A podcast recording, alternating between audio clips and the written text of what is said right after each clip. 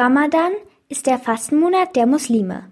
Denn im Koran steht, jede Muslima und jeder Moslem müssen im Ramadan auf Essen und Trinken verzichten.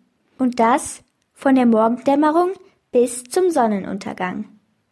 Bettina Mehic ist selbst Muslima und unterrichtet im Münchner Forum für Islam Kinder in islamischer Religion.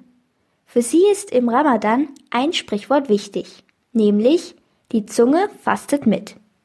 Also die Zunge fastet mit heißt, dass man in diesem Monat auch mehr darauf achten soll, wie man mit seinen Mitmenschen umgeht, dass man nicht lästert zum Beispiel, dass man nicht streitet, insgesamt keine bösen Wörter verwendet. Natürlich sollte man das ganze Jahr darauf achten und es ist auch nicht das restliche Jahr dann erlaubt, das zu machen. Aber im Ramadan gilt halt das nochmal besonders. Bettina Mehics Sohn Armin ist neun Jahre alt und fastet dieses Jahr zum ersten Mal. Damit es ihm leichter fällt, lenkt er sich mit Schularbeiten und draußen Spielen vom Essen ab. Er erklärt, wie er den Ramadan begeht. Ich esse vielleicht Frühstück, vielleicht auch wenn ich länger schlafe nicht. Und dann faste ich jetzt noch nur Essen und trinke schon noch. Aber so am 22. Ramadan-Tag, also in der nächsten Woche, werde ich dann auch versuchen, beides zu fasten. Das Ende des Fastens nach Sonnenuntergang heißt Iftar, also Fastenbrechen. Dafür trifft Familie Mehic sich eine Viertelstunde vorher im Wohnzimmer. Zusammen lesen sie aus dem Koran und sprechen über die Überlieferungen von Allah.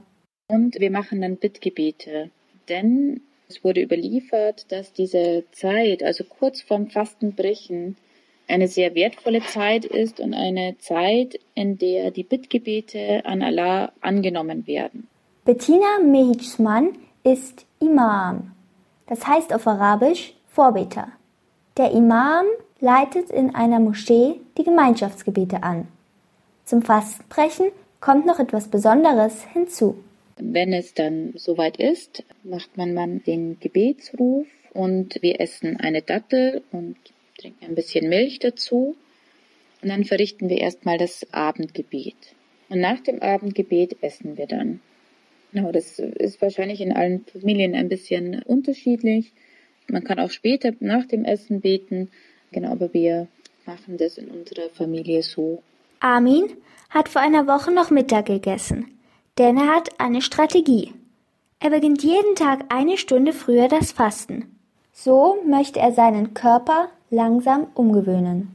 Wenn er abends das Fasten bricht, ist das für ihn ein neues Gefühl. Dann essen wir immer mehr, weil das Fasten auch anstrengend ist und schmeckt auch sehr gut. Im Ramadan geht es auch darum zu verstehen, wie es Menschen geht, die oft Hunger leiden müssen.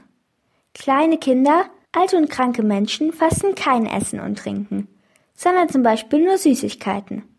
Am Ende des Monats Ramadan feiern Muslime dann drei Tage lang. Mit Gebeten, Essen und Trinken.